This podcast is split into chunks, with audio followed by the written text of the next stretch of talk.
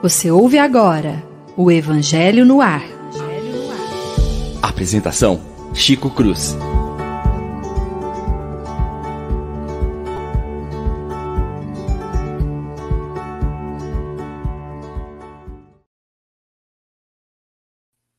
Muito bom dia, prezados e queridos amigos, ligados aqui na nossa rádio Idefran, nos dando o prazer de compartilhar conosco esses momentos com o Evangelho no ar. Todos sabem da nossa alegria, da satisfação imensa que é compartilhar os ensinos, os ensinamentos de Jesus com todos os queridos amigos. Na manhã de hoje, vamos dar início ao capítulo 5 do estudo do Evangelho, que é intitulado Bem-aventurados os aflitos. Neste período do Evangelho, há uma não é uma mudança, mas é uma pontezinha que Kardec fez entre os primeiros movimentos é, dos princípios básicos doutrinários vistos nos capítulos anteriores e que os companheiros vão comentar aí depois, e o capítulo, este capítulo em particular, que são as bem, o início das bem-aventuranças. E nós queríamos iniciar lendo os itens 1 e 2. Bem-aventurado. Oh, perdão, me, perdão, perdão, desculpem, antes disso. Bom dia, bom dia. Esqueceram de cumprimentar a turma. Olha, bom dia, Leon. Imagina. É a idade, tá perdoado. Perdoa, per, perdoa, é a idade, é a idade. Bom dia, Leon, tudo bem? Tá perdoado, Chico. Bom dia aos nossos rádio ouvintes, bom dia, Chico. Mais uma manhã proveitosa de estudo para todos nós. Um grande abraço a todos. Obrigado, Leon. Bom dia, Will. Bom dia, Chico. Bom dia a todos. Um sábado abençoado para todos nós. E vamos com fé em Deus e Jesus no caminho. Deus quiser. Bom dia, Lívia. Bom dia, Chico. Bom dia, amigos. Que todos tenham uma manhã muito feliz, de boas reflexões. É, vocês já perceberam que eu acho que eu devo estar aflito, né? Porque eu já queria passar por cima de vocês hoje. Vamos então ler o item 1 e 2 e fazer um pequeno comentário a respeito. Depois eu passo a bola para vocês comentarem, tá? Item 1 do capítulo 5 é um trecho do Evangelho de São Mateus. Bem-aventurados os que choram, porque serão consolados. Bem-aventurados os que são famintos e sedentos de justiça, porque serão saciados. Bem-aventurados os que sofrem perseguição pela justiça, porque é deles o reino dos céus. E o item 2 são dois pedaços do Evangelho de São Lucas, também de bem-aventuranças. Bem-aventurados vós que sois pobres, porque é vosso o reino dos céus. Bem-aventurado vós que agora tendes fome, porque sereis saciado. Felizes sois vós que agora chorais, porque rireis. Mas, ai de vós, ricos, porque tendes vossa consolação neste mundo. Ai de vós que estáis saciados, porque tereis fome. E ai de vós que agora rides, porque sereis reduzidos aos prantos e às lágrimas. Eu queria aproveitar esse momento inicial para identificar a palavra aflitos. É, aflições e aflitos é, têm uma definição muito interessante no nosso dicionário está relacionada à dor física, à dor moral. E eu tenho uma divisãozinha que eu gosto de usar, porque dor normalmente é de ordem material, é de ordem física. Moralmente, a gente tem ansiedade, sofrimento, e essa definição de aflição, no campo moral, ele está muito mais ligado às questões da angústia que a gente sente, dos processos de ansiedade que nós passamos, também das questões de depressão. Semelhantes, nós poderíamos dizer, a esta terminologia, nós podemos encontrar a figura do desgosto, da inquietação, das atribulações, do aborrecimento. Esses princípios norteiam as questões aflitivas de nossas almas.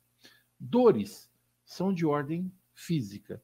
Se você dá com o dedo, dedinho, aquele dedinho, né, na ponta da cama de manhã cedo, você tem uma dor enorme. Mas a aflição emocional vai permanecer se você ficar cultivando o processo. Esse movimento que nós estamos tentando pensar, refletir, também pode ser e deve ser aplicada nas questões relativas às nossas almas, quando estamos na matéria ou fora dela. As dificuldades que nós encontramos no nosso, nos percalços do nosso dia a dia, como todos sabem muito bem, eu gosto muito de colocar isso, né? Os nossos pequenos obstáculos materiais não podem se tornar em problemas. Essa é a diferença. Os obstáculos são dores materiais, são as nossas aflições materiais. E os nossos problemas somos nós que os criamos quando nós damos muito valor a essa sensação de angústia, de ansiedade, de desgosto, ela se torna uma aflição da alma. E vocês devem ter percebido, particularmente aqui em São Lucas, que ele fala dos pobres, ele fala daqueles que têm fome, e ele disse assim: ricos. De qual rico ele está falando? Daquele que tem dinheiro material? Ou daqueles que se acham empoderados da quantidade enorme de é, viciações da alma, egoísmos, orgulhos, vaidades. Porque quando ele diz vós ricos que tendes o que sobra na vossa mesa, já estão é, literalmente é, abençoados. Então vocês não precisam mais das bênçãos dos céus. E não é isso que a gente pode interpretar. Não é isso que ele quer dizer. Muito pelo contrário, ele está nos alertando, chamando a nossa atenção por tudo aquilo que nós podemos e devemos fazer no processo de desenvolvimento espiritual de nossas almas. Por isso, definido a questão aflitiva, separando o que é material e o que é espiritual, espero que todos tenham entendido, eu vou passar a palavra para o Leon para iniciar os comentários. Bom dia, Chico, mais uma vez, aos nossos ouvintes. A gente vai fazer no nosso trabalho nos próximos dias, onde a gente estiver no, ao longo do capítulo das bem-aventuranças, nós vamos entender por que o Kardec escolheu, como ele montou, como ele chegou às bem-aventuranças. Nós vamos esmiuçar esses itens na sequência. Eu só queria fazer um pequeno retorno, né, um pequeno resgate, para mostrar a metodologia do codificador e a gente entender por que, que o Evangelho vai tratar da justiça das aflições vai tratar justamente das bem-aventuranças nesse desse, desse determinado momento, depois de ter feito uma cronologia muito importante. A gente sabe, tratamos já no Evangelho no ar, o Evangelho tem uma estrutura metódica bem no seu começo, onde a gente conhece os personagens da história, o contexto histórico, o espaço histórico onde tudo vai acontecer, né? Nós vamos falar do Sermão do Monte, essa região, até isso foi abordado por Kardec nas introduções, nas notícias históricas e na introdução, ele até apresentar a região foi, foi nos apresentado. E Kardec faz uma estrutura muito importante, porque a publicação do Evangelho pós-livro dos Espíritos, ele vai fazer um resgate nos quatro primeiros capítulos dos fundamentos da doutrina espírita, da pluralidade dos mundos existentes, que Jesus não veio destruir lei nenhuma, isso é muito importante por reforçar o aspecto da moral cristã da doutrina espírita, por reforçar a necessidade da, pluralidade das existências, da reencarnação, tratado agora no nosso último capítulo, o limite das encarnações, a necessidade das encarnações. Nós debatemos esses assuntos extensamente nas últimas semanas, e o Evangelho faz exatamente isso. Ele dá a estrutura antes de entrar no Sermão do Monte, antes de entrar nas bem-aventuranças. Por quê? Porque há uma nova compreensão do ser encarnado, do ser aqui, a partir do momento que ele entende que a justiça, que, a, que, a, que o momento que vai acontecer, a, as, os eventos que vão acontecer, eles têm toda uma cronologia de eventos diferente. Ele não é simplesmente desta encarnação, ele não é simplesmente deste mundo. a gente vai perceber que são vários elementos que compõem a aflição, que pode parecer momentânea, pode parecer duradoura, dependendo de como o espírito encara essa aflição que ele está recebendo. O que, que eu quero trazer para o nosso debate aqui? Kardec trouxe nessa, nesse momento exatamente a estrutura básica da doutrina, né? Reencarnação, livre-arbítrio é muito importante, porque são escolhas né, que estão acontecendo. Então, a gente sabe que ele traz essa estrutura e agora a gente vai começar a esmiuçar essas aflições, a nossa relação com, com essas aflições. E aí, os colegas vão entrar ainda mais nesse detalhe, mas eu já vou deixar o meu primeiro palpite, né, o meu primeiro comentário. A doutrina espírita chega a ser rotulada por vangloriar as aflições. Vejam que doutrinas do, do nosso cotidianas, nas doutrinas contemporâneas e as nossas, a gente tem doutrinas que exaltam o sacrifício, que tem os dias de sacrifício, que saem cortejos fazendo, fazendo sacrilégios, pessoas se martirizando. E não é bem isso que a doutrina quer dizer. Né? É exatamente algo diferente. E aí eu vou ter que roubar as palavras do bastidor aqui do meu amigo William. Nós somos a doutrina da lei do amor e não da lei da dor. Então, isso acho que eu, vou aproveitar isso aqui para balizar, porque vai balizar o nosso discurso, vai balizar as nossas análises a partir daqui. Tá certo? Obrigado, Leon. William, pega no contínuo aí, manda brasa. William? Microfone? Aê. Aí. Pessoal, eu acho que eu caí. Tá bom, mas então é você agora. Liga o microfone. Caiu não. É só é só aí. Pode falar, vai voltei, falando. Voltei. Então tá, desculpem, mas eu voltei. Foi internet. Deu uma oscilada aqui muito grande. Nossa, até, até assustei agora. Achei que eu estava caindo. Bem, eu não acompanhei, não acompanhei o final do que o Leon falou, mas eu acompanhei o começo, né? Então vou deixar meus pequenos meus breves e pequenos comentários aqui, né, sobre esse o capítulo que nós estamos estudando. Bem, chegamos como bem disse o, o, o nosso querido irmão Leon, né, pela o acompanhamento do, do Evangelho segundo o Espiritismo, a justiça das aflições. É, eu queria deixar claro assim um entendimento que eu tenho, uma coisa que, eu, que me deixa muito ligado à doutrina e, e muito mais fã de Kardec, muito mais fã da religião espírita, que é isso. Quando a gente fala é, é, que é, bem-aventurados os aflitos, quando eu comecei, para mim era um pouco complicado, porque eu sempre achei muito difícil a gente pensar em ser feliz e ser aflito ao mesmo tempo. Eu tinha isso comigo. Eu demorei para entender, eu tive que estudar um pouco para entender isso. Porque eu achava uma grande discrepância que existiria entre eu via pessoas, às vezes, muito no mesmo mundo, mas com sentidos de vida totalmente diferentes.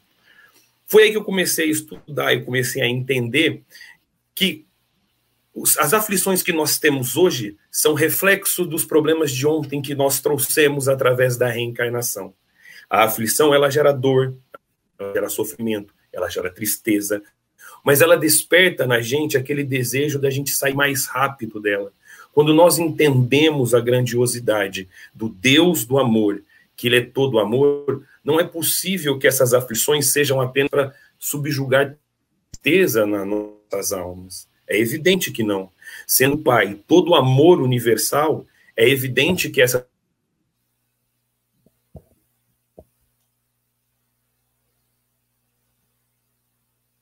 Caiu? Will caiu? Will? É, caiu, ele caiu. Ele caiu. É, não sei se ele vai voltar. Deve voltar, mas enquanto, é, enquanto ele não volta, vou passar para a Lívia. Ok. Chico, é, eu sempre gosto muito de pensar no contexto em que as palavras foram ditas, para que Allan Kardec pudesse analisá-las com tanta profundidade. Os amigos já disseram que a abertura desse capítulo são alguns elementos do Sermão da Montanha. Então, quando nós, que foi narrado por Mateus e por Lucas, os evangelistas isso. Mateus e Lucas, e é muito belo a maneira como eles narram isso. Mas antes de falar do Sermão do Monte, Lucas e Mateus dizem o seguinte: eu vou pegar aqui a fala de Mateus, que quando Jesus se estabeleceu à beira-mar em Cafarnaum, ele iniciou um processo de transmissão dessa mensagem edificante. Primeiro pregando na sinagoga local, depois nas sinagogas vizinhas, falando para as pessoas. Os seus feitos foram sendo revelados. Uma grande multidão passou a segui-lo, vindo da região da, da Galileia, do Tiberíades, vindo de Decápolis, de Tiro, de Sidom. Isso é um dado muito importante no relato desses evangelistas. Historicamente. Porque eles estão nos mostrando que, de repente, os feitos do Cristo e as falas do Cristo fizeram diferença, causaram impacto naquele mundo, como causa no nosso mundo emocional hoje. Então, uma grande multidão passa a seguir para ouvir, para aprender e para se beneficiar do que ele fazia. Então, Lucas e Mateus vão dizer: levavam os doentes para que fossem curados, é, os as aflições da alma, como foi dito, para que fossem medicadas. E numa dessas vezes, então, antes do Sermão da Montanha, tem esse relato desses é, apóstolos. É, na sequência, o Sermão da Montanha, quando eles vão dizer, e se, subindo o monte, sentou-se, e em torno dele uma grande multidão de discípulos, para que ele pudesse dizer essas palavras. Então, veja, a fala do Cristo aqui no Sermão do Monte revela primeiro uma grande compreensão da dor humana, da luta humana, do sofrimento do ser humano, mas revela também uma grande compreensão do amor divino, como os amigos disseram. William, quando saiu do ar, estava dizendo exatamente isso. Deus é um pai de amor, então se ele é amor, como supor que alguém que nos ame tanto nos permita sofrer? Então Jesus começa a falar: bem-aventurados os aflitos. Quer dizer, Felizes não no sentido daquela felicidade imediata, mas benditos. Felizes aqueles que passarem por suas aflições, porque a seu tempo terão a consolação decorrente da vitória sobre essas adversidades.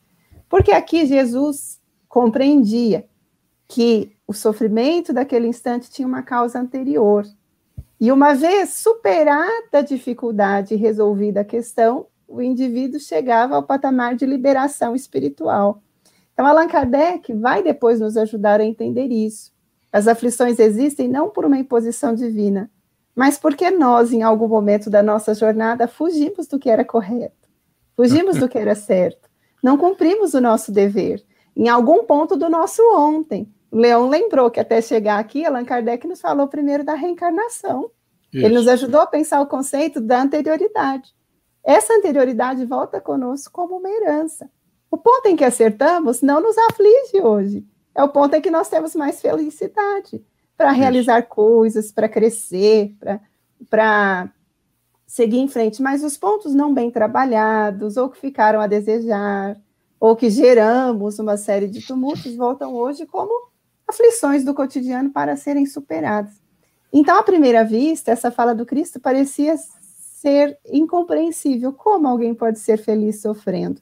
Mas aqui Jesus não nos convidava a fazer vistas grossas para o sofrimento, não nos convidava a imaginar que tudo era fácil, mas nos convidava a compreender que o Pai não nos abandonou e não nos permitiu viver lições é, sem um fundamento, tem um sentido profundo e que enfrentar bem esses desafios nos permite superá-los a seu tempo. E todo mundo que supera um desafio é feliz, um pouco mais, né? Então é muito interessante pensar isso. Allan Kardec traz apenas alguns elementos do Sermão do Monte para nos ajudar a pensar na anterioridade das causas que geraram essas aflições. Chico. Não, Leon. Só fazer um aproveitar aqui, usar um pedacinho do tempo da Lívia só para fazer um, um, comentário aqui. Ninguém foi criado para sofrer. Acho que isso é, é, é, algo relevante na nossa, na nossa fala. Olha o Will de volta aí, pessoal. Ele está de Tá? Estão me ouvindo?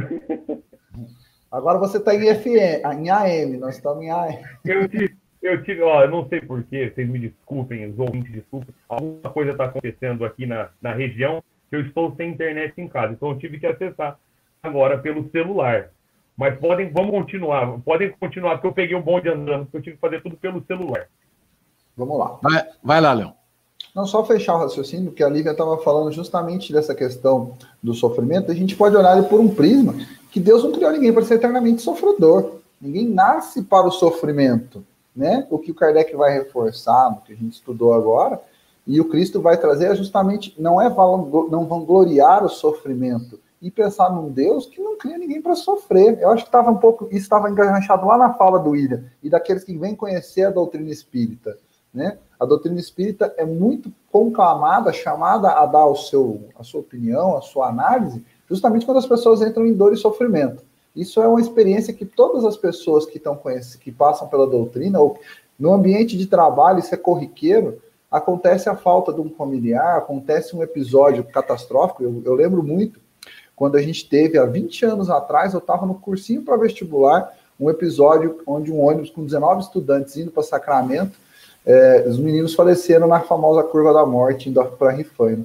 E alguns colegas já tinham amigos naquela época, jovens de 18, 19 anos, assim, nossa, esse pessoal que faleceu, estudou comigo, tudo aquilo. E os espíritas são como, nossa, mas por que, que Deus promove esse sofrimento? Peraí, Deus? Peraí, jogar o sofrimento para ele? Né? E aí a gente vai ver, não vamos esgotar o assunto agora, mas ao longo desse capítulo a gente vai ver que as causas são muito, são anteriores, as causas são muito mais elaboradas do que o nosso julgamento raso aqui, né? Queria só aproveitar, porque a Lívia falou do sermão que Jesus vai falar disso e realmente não é vangloriar, e a gente vai entender o nosso Deus dessa forma.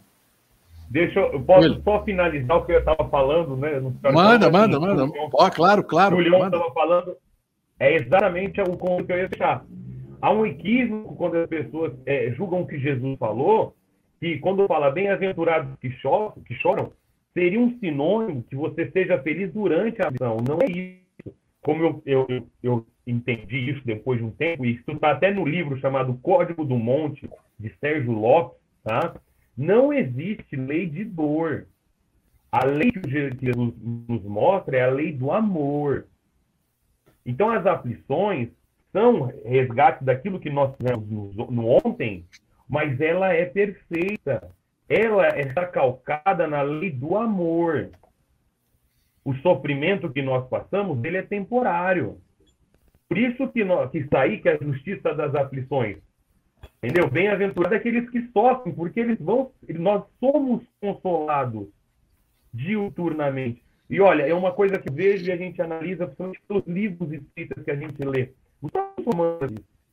O quanto que nós somos amparados pela espiritualidade maior e quanto que as nossas aflições, por mais que pareçam, meu Deus, é um absurdo, são muito atenuadas pela espiritualidade maior pelo amor que Deus tem por nós. Então, quanto mais nós evoluímos na senda do aperfeiçoamento, de acordo com as aflições, mais rápido nos desprender desses bilhões que nos seguram na Terra. Então, quando nós falamos de aflições, nós, nós espíritos principalmente, sabemos que isso, essas origens vêm de outro, de, do homem. Pô, e a gente pergunta, quando a gente vai ter felicidade plena? Quando nós nos melhorarmos. Quando nós conseguimos saldar esse débito, não só com Deus, mas com a nossa própria consciência. Porque lembrem, Deus não castiga ninguém. Não existe lei da dor, existe a lei do amor. Só para é. concluir o raciocínio do William, Chico, se você me permite, porque de fato, vamos pensar como a doutrina espírita nos ensina e nos ajuda a entender essa questão da lei divina. Deus, um pai de amor, cujas qualidades são su superiores a qualquer possibilidade do nosso entendimento, em termos de amor, de bondade, de atenção para com seus filhos. E estruturou um plano através de leis. Tem leis que regem a vida, as leis materiais e as morais, o livro dos Espíritos nos dizem. A parte da lei natural, da lei material, para reger a vida orgânica na Terra, mas sem a parte que rege a nossa, rege a nossa vida moral. A lei de amor, de justiça, de caridade, de igualdade no livro dos Espíritos, Allan Kardec, com o auxílio que os Espíritos nos dão, vai nos permitir entender isso. Então, a lei existe para ser cumprida. Sempre que nós procuramos agir conforme o bem, nós nos harmonizamos com essa lei e fruímos de estados espirituais de mais harmonia, de mais equilíbrio, de mais felicidade. Por quê? A nossa ação constrói para nós e para o outro, gera efeitos bons porque as causas são boas. Nós criamos relações mais harmoniosas e mais pacíficas. Sempre que fugimos desse exercício, ou seja, deixamos de cumprir o que é correto, o que é justo, o que é bom e é nobre, nós nos desequilibramos, porque nós geramos tormentas em torno de nós e dentro de nós. Por isso a felicidade ainda não é plena no sentido de todos os dias, de 100%, porque ainda tem questões a serem trabalhadas em nós, e é por isso, como o William disse, à medida que nos melhoramos, nós somos mais felizes, de fato somos. Então, a partir daí, nós compreendemos o que Jesus queria dizer, a doutrina espírita oferece uma chave explicativa para o entendimento que é muito importante.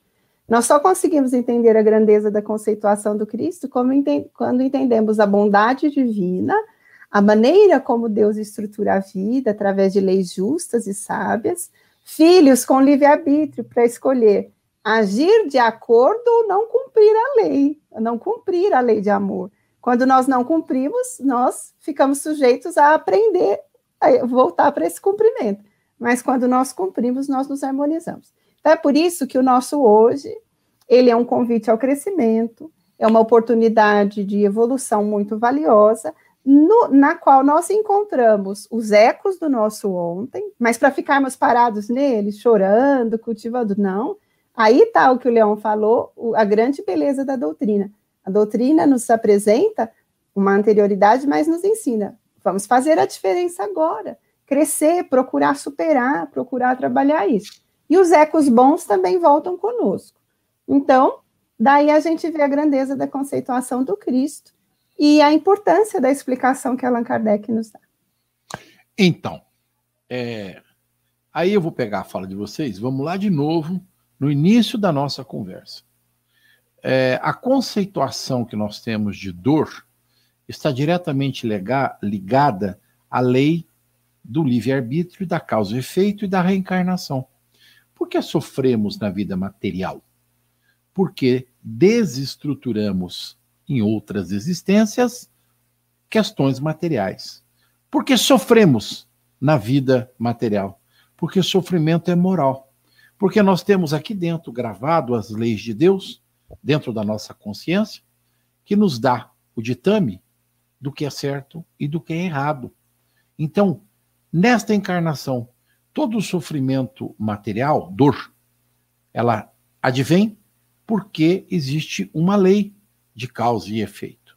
As leis morais que estão grafadas no inconsciente nos trazem o sofrimento moral, porque nós sabemos que nós vilipendiamos a lei do Pai. Essa é uma questão que a gente não e entendam, caros ouvintes, a questão. As aflições, elas existem no campo material e no campo espiritual. No campo material, temos dores físicas traduzidas nessa existência pelos desacertos cometidos no passado. As leis morais, as, os sentimentos, as emoções morais que nós vivenciamos estão muito mais ligadas ao nosso desconcerto em relação à lei de Deus, nosso Pai. Me permitam os amigos, o, o, o Leão, o Will foi embora de novo, né? Ah, Agora eu voltei. Ah, oh, faz Ele voltou no computador. Então, eu vou é, ler o item 3, que fala sobre a justiça. Will, não se empolga. Will, não se empolga. Fala sobre justiça, não se empolga. Mas eu deixo você passar para ele direto, que aí ele, se, ah. ele, já solta toda a emoção tá, dele tá, você terminar. Tá, tá bom, então. Então vamos lá. As compensações que Jesus promete aos aflitos da terra só podem acontecer na vida futura. Sem a certeza do porvir, essas máximas seriam um contrassenso. Mais que isso, seriam um logro. Mesmo com essa certeza, dificilmente se compreende a utilidade de sofrer para ser feliz. Disse que é para ter mais mérito. Mas pergunta-se então, por que uns sofrem mais que outros? Por que uns nascem na miséria e outros na opulência, sem terem feito nada para justificar esta situação? Por que uns nada conseguem, enquanto para outros tudo parece sorrir? Mas o que se compreende menos ainda é os bens e os males divididos tão desigualmente entre o vício e a virtude. Homens virtuosos sofrem enquanto os maus prosperam. A fé no porvir pode consolar e proporcionar paciência, mas não explica essas anomalias que parecem desmentir a justiça de Deus. Todavia, desde que se admita Deus, não se pode concebê-lo sem a infinitude de perfeições. Ele deve ser todo poder, toda justiça, toda bondade. Sem isso, não seria Deus. Se Deus é soberanamente bom e justo, não pode agir por capricho, nem com parcialidade. As vicissitudes da vida têm, pois, uma causa, e com Deus, e como Deus é justo, essa causa deve ser justa. Eis do que cada um deve bem se compenetrar. Deus esclareceu aos homens sobre as causas pelos ensinamentos de Jesus, e hoje, julgando-os bastante maduros para compreendê-la, revela-a inteiramente pelo Espiritismo, isto é, pela voz dos Espíritos. Porém, agora nós ouviremos a voz de um encarnado que está acompanhado da justiça. Fala, Will. Vamos ver agora se eu consigo falar sem, sem isso aqui cair, né? Eu voltei Então no computador, graças a Deus. Vai lá. Bem, essa, essa até vou falar assim, como, como um jurista que sou, né? Nós, nós todos nós, né, procuramos na, na justiça. Justiça vem exatamente daquilo que é justo, daquilo que para nós momentaneamente parece justo. Porque a verdadeira justiça é a justiça divina. E muitos de nós é. E muitos de nós ainda não estamos prontos para entender essa justiça. Como eu sempre falo, basta que a gente olhe o apenado, aquele que fez cometer um crime. Nós não queremos que ele saia da cadeia. Nunca. Independente se ele cumpriu a pena. Está acontecendo agora em vários casos. Eu vejo o jornal, a gente olha lá a notícia da aquela Susana Van Richthofen.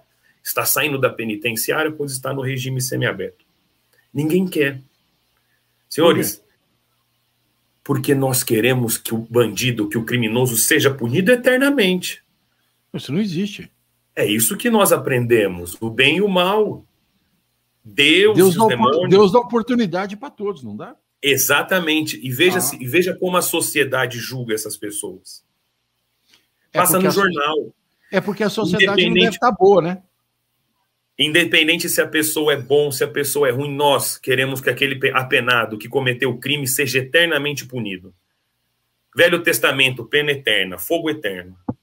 Por isso que eu falo, até brinco muito com vocês, se a gente pegar os seriados, qualquer que seja, qualquer filme que seja, que fala sobre Deus e fala sobre os demônios, que fala sobre Satanás e Lúcifer, você nunca terá a figura de Jesus Cristo. É verdade. Porque Jesus Cristo é amor. Ele não ensinou a condenar as penas eternas, ele ensinou a gente a amar os nossos inimigos. Isso é difícil, porque quando eu tenho que amar meu inimigo, eu tenho que entender que ele é igual a mim. Ele não pode ser igual a mim porque ele é ruim, eu sou bom pra caramba. Esse é o pensamento. Eu tenho um livro que o Chico me emprestou que chama, é, é, chama Despertar do Haroldo Dutra. Até tenho que te devolver, Chico. É E eu bom, não sabia de uma parte lá, excelente, é, que ele que fala sobre Chico Xavier, que ele está falando desses espíritos que são mais elevados. E eu achei sensacional que fala dessa questão da justiça.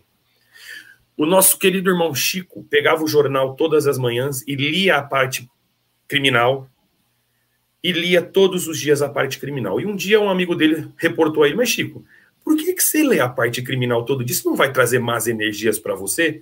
Ele fala, eu leio para saber o nome daqueles que cometeram o crime e orar por eles. Porque ninguém vai orar por eles. Então, quando nós falamos de justiça, nós temos que, em primeira coisa, entender justiça. As aflições que nós passamos hoje são por um fim bom. Porque se nós acreditamos que, que Deus é toda a bondade do universo, essa justiça, mesmo que a gente não possa entender ainda, tem que ser boa para nós. Então, quando nós pensamos que a gente vê tão desigualdade na humanidade, gente tão com tanto, gente com tão pouco, basta que você leia o livro dos Espíritos. Está na questão é, 700, se não me falha a memória, 704, 705, que as desigualdades da humanidade são feitas exatamente pelo egoísmo que é aqui dos homens que estão. Porque a terra dá tudo para nós, tudo, sem exceção. Tudo que nós precisamos, a terra dá. As aflições que nós passamos aqui, como nós estamos falando aqui já faz um tempo, vem do nosso ontem, dos débitos que nós temos no nosso passado. E eu acho sensacional quando a gente fala que os aflitos serão consolados. Nós, quando conseguimos nos livrar dessas amarras, a paz que nós vamos encontrar é única, é exclusiva. Esse tesouro é só nosso. Então, quando nós pensamos em justiça, e ainda que nós somos muito pequeninas pra, pequeninos para entender a justiça de Deus e toda a perfeição, basta que a gente olhe para o próximo e faça o que Jesus nos ensinou: amar ao próximo como a nós mesmos.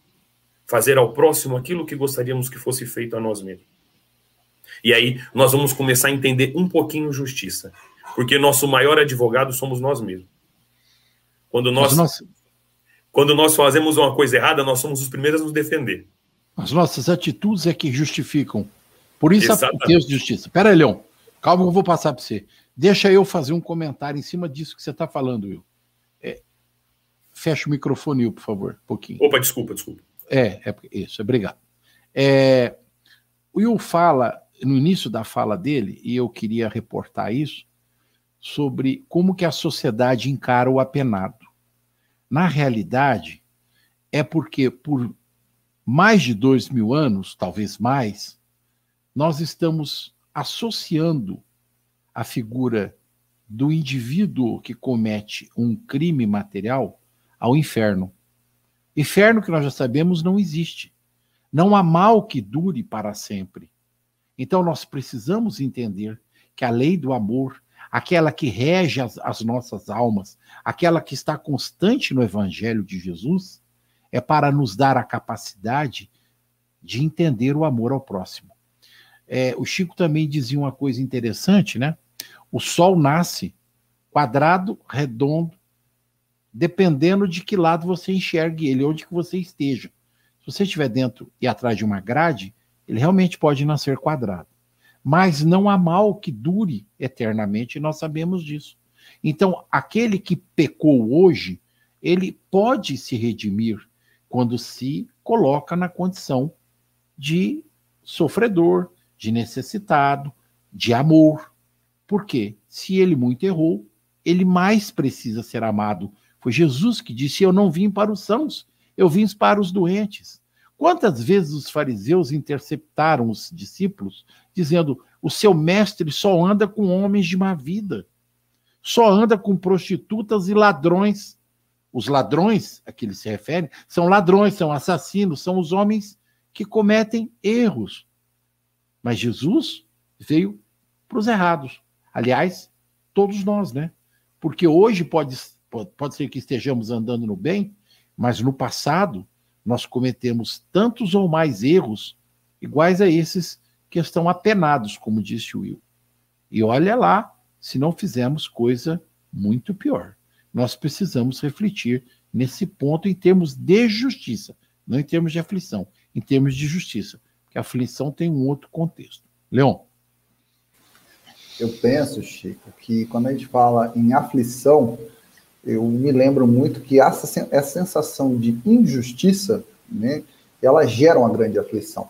Eu vou contar, um, eu vou contar uma, uma historinha, como eu gosto, de um colega de trabalho que recebeu um pequeno empreendedor no seu trabalho, você sabe, eu sou bancário, muito, muito entusiasmado, porque ele produzia sacolinha plástica, e de repente recebeu a maior encomenda da vida da empresa dele.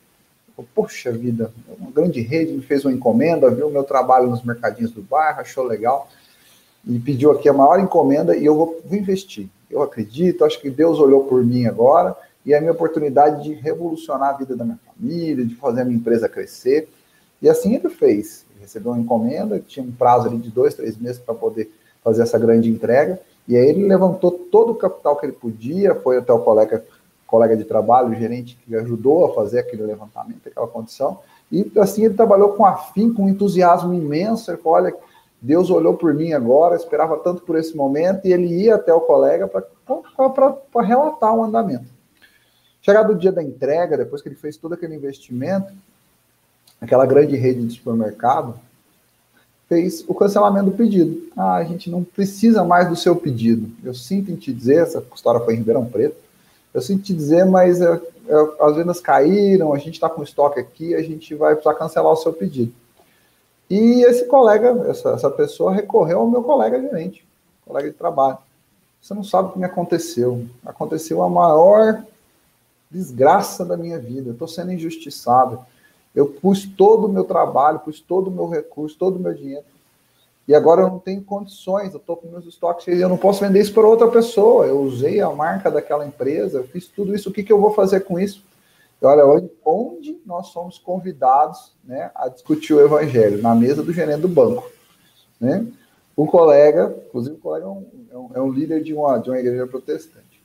O colega consolou e confortou, olha, não, calma, não é o momento de você tomar. E a, as reuniões, os encontros foram frequentes a semana toda e o irmão evoluía. A injustiça é muito grande, eu não sei o que fazer. A pessoa, a, a pessoa pensou, falou assim, eu não tenho condições de arcar com as dívidas que eu fiz, eu não tenho condições de pagar o que eu vou fazer, aonde eu vou fazer, o que, que eu vou fazer com essa situação.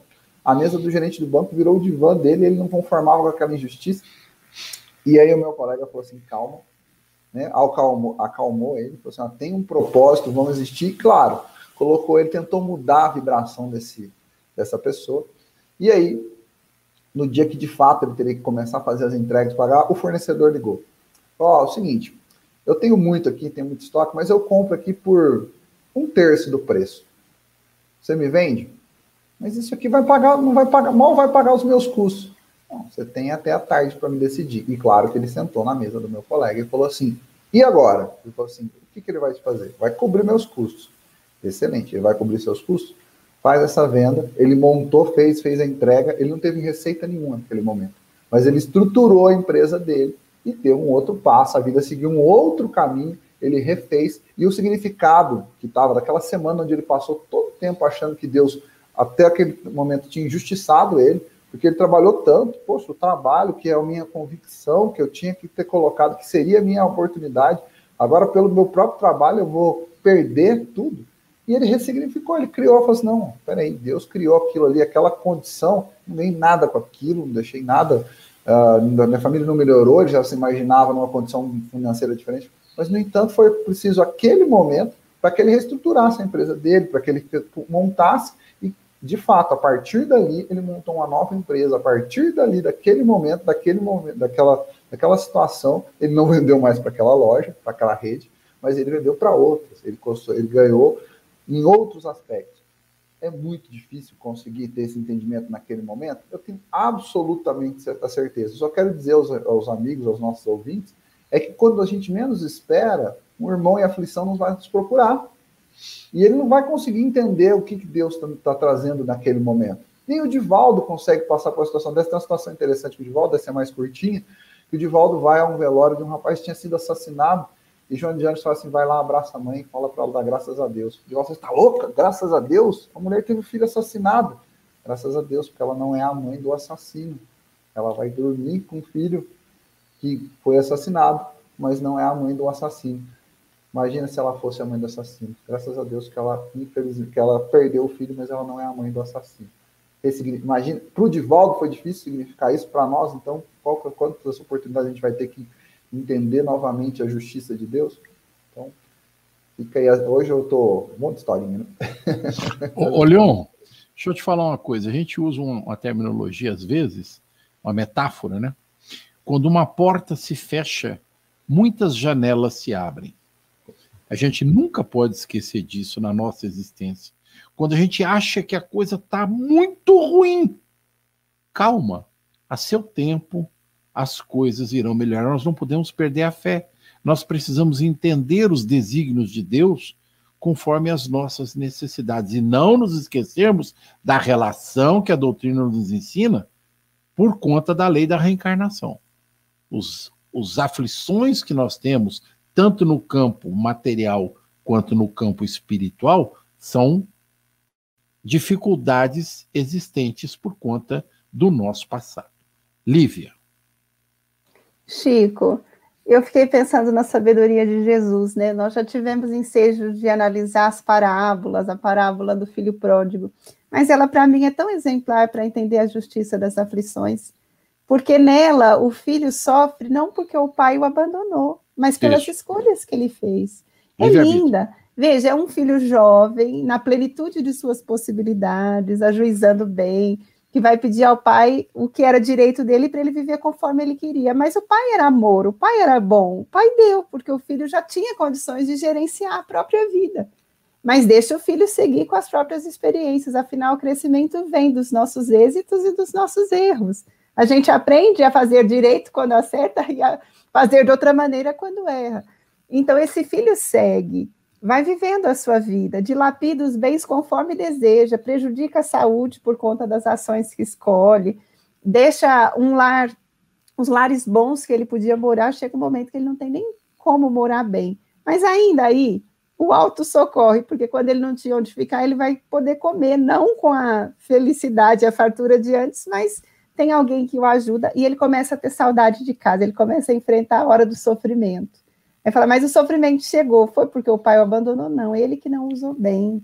Mas o que, que ele faz? Começa a sofrer para fazer o caminho de volta. Porque ele precisava agora, com a própria experiência, voltar para receber novos recursos para viver em outras bases, bases de sabedoria. Então ele faz o caminho de volta com sofrimento. Mas o que, que era pior para ele? Quando ele se julgava na posse dos bens que ele não soube usar, ele não era feliz realmente, porque ele gerou causas infelizes. E depois ele volta para aprender a viver bem. Então, quando ele volta para o pai, é um filho que está sofrendo, mas não foi o pai que o abandonou. Não foi o pai que descuidou dele. Não foi o pai que impôs sofrimento. Foram as escolhas que ele fez que o levaram Isso. à infelicidade. Mas ele Perfeito. volta. E como é que o pai o acolhe? De portas fechadas, carrancudo, dizendo: não, você merece. De jeito nenhum, não precisava disso, ele já tinha aprendido. O pai deixou que ele fosse herdeiro da sabedoria que as lições trouxeram para ele. Mas começa uma nova etapa. Então, Jesus, com isso, nos mostra, nesse diálogo do Sermão do Monte com os aflitos, quer dizer, que compreensão. Era dura a experiência daqueles irmãos muito sofrida, às vezes não ter o pão, às vezes viver na servidão, era muito doído, é a injustiça social, as dores do corpo, tudo muito difícil. Mas Jesus sabia que era preciso enfrentar bem essas horas para nós nos libertarmos dela, porque a nossa atitude de enfrentamento do sofrimento define a facilidade do depois ou o agravamento do depois. Se na hora difícil eu cruzo os braços, eu fico mais longe da mudança da situação. Se na hora difícil eu me revolto, eu agravo aquele sofrimento que já é penoso. Isso. Se nas horas difíceis eu desisto de tudo, um sofrimento que podia ser vencido com o auxílio do outro deixa de ser vencido. Então, o sofrimento existe como uma escola para nós. Nós aprendemos com as nossas escolhas. Tem sofrimento que a causa foi do ontem, tem sofrimento que está sendo gerado a causa no hoje.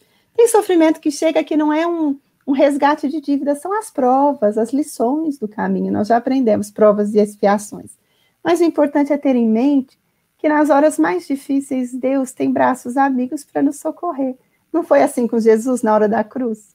A cruz pesava nos ombros do mestre que não tinha que pagar nada. Ali eram os homens que estavam impondo para ele um sofrimento. Mas ainda ali tem um homem que a gente nem sabe o nome dele, porque o evangelho era o Sirineu. Nem nome Sirineu. ele tem. É só o lugar de onde ele vem. Chega um sirineu, é constrangido a ajudá-lo, mas o faz com amor e suaviza o peso da cruz. Então, na nossa vida é assim. Se algo foi feito ontem de não aproveitamento, ou qualquer coisa que tenha gerado um, uma situação embaraçosa para o presente, nós vamos encontrá-la para crescer com ela, para entrar na posse de sabedoria, de entendimento, de possibilidades de recursos, mas sempre vai ter mãos amigas.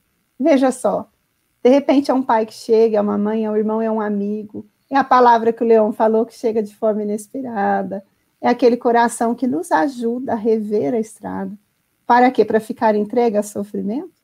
Não, Não. para superá-lo e seguir em frente. Então, existem causas para o sofrimento? Sim, muitas vezes criadas por nós mas existem bênçãos para vencê-lo? Sem dúvida. Diariamente. Elas chegam para nós. Leon. Tem uma, uma frase que ela está no mundo corporativo, eu ouço ela, já ouvi no mundo corporativo, mas trouxe ela para a nossa vida cotidiana aqui, para a nossa vida pessoal, e realmente ela nos provoca. Diz que mar calmo não faz bom marinheiro. É verdade, é verdade. É, é, é, é, interessante a gente pensar nisso aí, viu, Leão? A gente precisa pensar. É, as dificuldades da vida, os obstáculos que nós enfrentamos, é, são muito mais fatores de crescimento do que a mansietude. Está no Evangelho. O soldado não gosta de ficar sem a batalha, porque ela não o promove. Está escrito lá no Evangelho, né? A gente já sabe disso. William. Eu ia falar exatamente isso, Chico, mas olha, você tirou as palavras da minha boca. Porque é, é que eu falo, as aflições, os, os É, nossos. Fica com a sua parte e deixa a minha com a minha. Você quer ficar com tudo, pô? As aflições, os, vamos lá, assim, os nossos problemas diários, tudo que nós. Nunca foram feitos para nos derrubar. São feitos para o nosso crescimento. Se nós fizemos, é, causamos algum erro, nó- um- quando nós estamos na escola, nós temos que repará-lo. E isso nos faz crescer para que a gente não erre mais, né?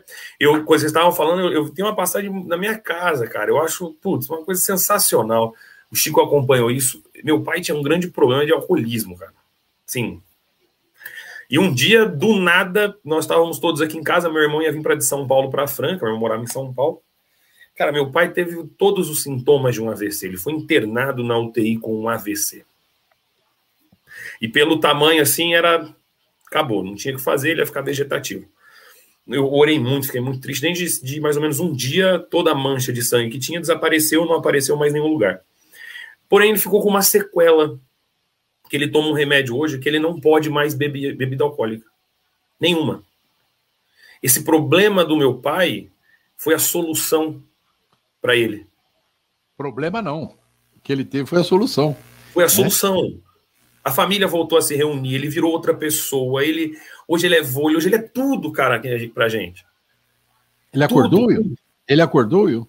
Nossa senhora, maravilhosa. Ele despertou. Esse, esse, esse, essa aflição dele despertou ele para a vida. Ele é outro ser humano hoje. Então, assim, o que para mim, a primeiro momento, foi um grande tormento para minha família. Eu vi minha mãe se ajoelhada no centro da Santa Casa. Eu vi minha mãe fazer isso, orando porque não acontecesse nada com ele. E eu não consegui entender na hora que essa aflição foi exatamente uma libertação, um bem para o meu pai sem tamanho. Sem tamanho. E hoje eu consigo ver outras coisas. Eu vejo. Eu tenho um, um, um, filho, um cliente que tem um filho que ele nasceu com uma bronquite fortíssima. E ele veio me perguntar: pô, mas meu filho precisa fazer inalação. Eu falei: às vezes numa vida passada ele abusou muito disso fumou, fez o que pôde, e nessa aqui, isso vai restringir que ele não cometa de novo o mesmo erro. Isso vai ser uma escola, um ensinamento para ele. Então, como o Chico falou, as aflições aqui, que ele, que ele pegou a minha fala, não são para nos derrubar, são para nos fazer crescer. A gente pode até não entender, quando você não entender, igual o Chico falou, tiver tudo, olha, o mundo está acabando. Para e lembra que o seu pai que está lá em cima é todo o amor do mundo. E quem vai pedir pão a um pai, o pai não vai dar pedra. Você pode ter certeza. Tenha certeza, tenha fé. O que tem que acontecer, e quando tiver tudo assim, ó, agradece a Deus, você está pagando o débito do passado. Fala, Senhor, muito obrigado, estou pagando essa aqui, já não estou devendo essa. Quando tiver tudo acabando, fala, nossa, hoje o dia foi horrível. Chega em casa, senta, faz uma prece e agradece a Deus pelo dia porque você com certeza saldou muito débito do passado. Seus finalmente. Bem, então, agradecer. Desculpa, hoje foi essa queda que teve aí, mas é a internet, né? É, tranquilo, a gente entende o seu problema. É, é, é a idade, né? Eu sou meio ruim com essas coisas, mas tudo bem. É, Leão na semana, na semana passada, você nessa. Lívia, pelo amor de Deus, você não, você não entende nada desse trem de internet, vai dar um trabalho danado depois. ah, você já chutou o pau, você já chutou o pezinho do computador, eu me lembrei agora. Você foi a primeira, né, Lívia? Uma vez teve um problema que eu tive que sair correndo. Ela foi a primeira. Lembrei, então, gente, lembrei. Só finalizando, agradecer mais uma vez a oportunidade, que Jesus nos abençoe nesse final de semana, num sábado especial, em especial para minha eterna namorada que me aguenta, para Milena. Um beijo, amor, te amo. Feliz Dia dos Namorados, viu? Que cada um possa estar com, com a sua cota de aflição diária. É, a cruz dela é pesada, a cruz dela é, é pesada. pesada. tadinha, é pesada. Mas Deus é. sabe o que faz. Ela tá pagando muito débito do passado. Ó, só de estar tá comigo, ela tá economizando umas 50 encarnação, tadinha. Então, já tá pagando. Então, fiquem com Deus, que Jesus abençoe. Mais uma vez, obrigado por esse dia abençoado, gente. Fiquem com obrigado, Deus. Ele. Obrigado, obrigado. Lívia, querida. Chico, eu fiquei pensando assim, na hora da tempestade a gente não deita na enxurrada, né? Na hora da é. tempestade a gente procura abrigo. É. Às vezes os sofrimentos simbolizam para nós essas horas tempestuosas. E nessas horas, qual o convite? Ficar constrangido e achar que não tem solução? Não, vamos procurar de alguma maneira um enfrentamento saudável. Não importa saber a causa, mas para frente Allan Kardec nos mostrará, nem todo sofrimento tem causa no ontem, às vezes tem causa no hoje às vezes são as provações para a nossa evolução, mas o importante é que toda experiência é uma lição para o nosso crescimento, sejam as horas boas, sejam as horas difíceis. Se as horas são boas, procurar fazer delas aprimoramento, consolidação de valores. E se são horas difíceis, procurar enfrentá-las com o que for possível para superá-las a seu tempo. Nunca desistindo ou achando que estamos esquecidos. Quando uma luta chega, não é porque Deus nos esqueceu, ele sabe o porquê, não, nos, não importa indagar, importa confiar e pedir, Senhor, me leva adiante para superar isso, porque é o que eu quero. Ser feliz, como Jesus disse. Aceitação e resignação, né? Aceitação Esforço e resignação. de superação. Então, uma excelente semana a todos e um sábado muito feliz e que essas reflexões funcionem para nós como esse abrigo na hora difícil. Não deitando na enxurrada na hora da tempestade, mas pegando um guarda-chuva, procurando um lugar para ficar agasalhado. Tudo de bom para todos. Olivia, você não vai mandar um beijinho? Para todos, é, para as pessoas queridas também do meu coração, eu mando, lógico. aquele noivo amado, né? Tá certo. Mando muito também, bem. uma pessoa muito, muito. querida, é, parceria verdade. muito bonita que eu agradeço todos os dias. Um beijão. Isso. esse coração que eu também Muito bem, muito bem. Leon, não esquece, hein? Vai. Não, pode deixar. Eu quero primeiro agradecer todos, porque mais um momento especial da gente.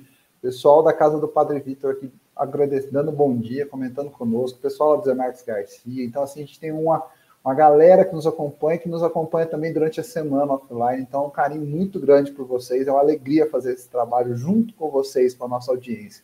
Né? Que a gente possa, falando em aflição, a minha enamorada chegou na minha vida, não, a minha namorada chegou na hora mais aflita da minha vida e me ajudou muito. Tenho uma gratidão enorme pela Ana Paula, é com quem eu me namorei na hora mais importante da minha vida e me deu o maior presente da minha vida, que é a minha filha Anne. Então, um beijo grande para ela, amo muito, ela sabe disso. Então, que esse dia seja especial para todos, que a gente possa se enamorar pela vida e pelas pessoas que nos fazem a vida melhor. Um grande beijo a todos. Obrigado a vocês três. O nosso abraço sincero a todos os nossos amigos que estão nos ouvindo. É claro, óbvio, Dia dos Namorados. Um beijo, carinho que eu mando no ar e daqui a pouco vou fazê-lo pessoalmente a minha eterna namorada de 50 anos de convivência, né? E se você acha, Will, que ela tá te aguentando, você não sabe o peso aqui. Então, a todos os amigos, uma boa semana, um excelente final de semana, um carinho enorme a todos. Muito obrigado. Até a próxima semana com as bênçãos de Jesus. Até. A Rádio Idefran apresentou o Evangelho no Ar. O Evangelho no Ar.